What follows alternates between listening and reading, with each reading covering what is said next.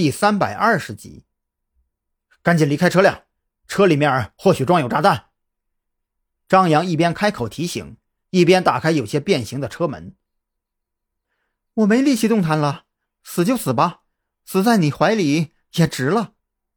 彭璇是真的没力气动弹了，他这会儿浑身冒汗，冷汗和虚汗并流。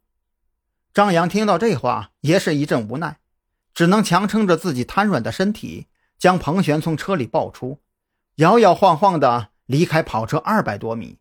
躺在匝道尽头的荒草地上，用尽最后的力气掏出手机，给赵军打了一个求援电话。之后，张扬丢开手机，连手指都不想再动弹一下。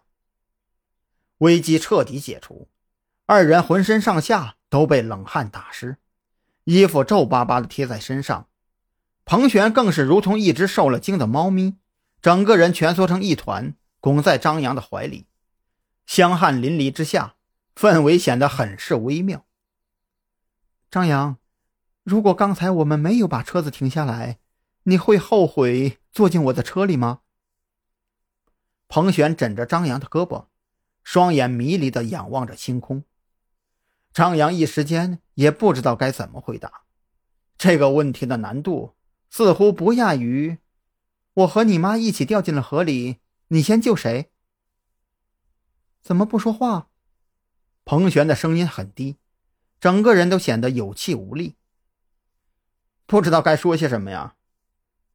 张扬实话实说，要说后悔吧，应该还是有一点的，毕竟我还有大把的工作没有做完，没有抓住子午会，没有搞清楚五年前他为什么要跳楼。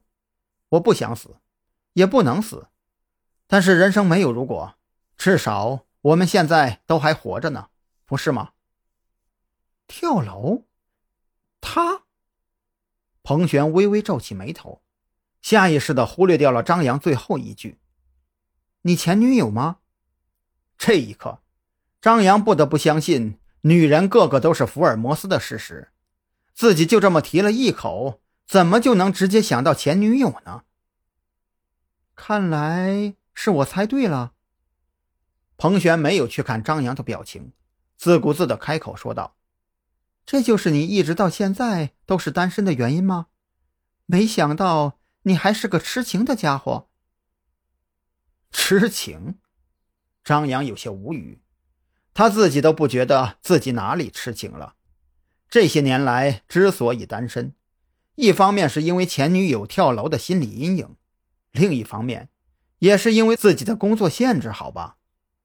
毕竟没有加入特侦局之前，为了留在临海市，也为了能继续调查当年的跳楼案件，自己的工作就是快递小哥啊，每天累成狗不说，没有一点时间陪家人逛街游玩，工资还低得吓人。这样的自己，又有哪个女孩能看得上呢？彭璇可不知道张扬在想些什么，索性就把张扬的沉默当成了默认。其实你没必要这样的。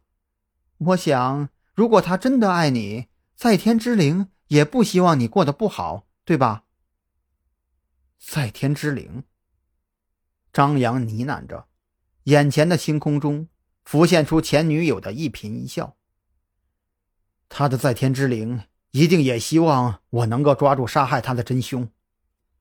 彭璇愣住了，他不太理解张扬的话。真凶，他不是跳楼的吗？他不可能自杀，他也没理由自杀。张扬脱口而出，这两句话他自己都不知道重复了多少遍，就像是条件反射一样。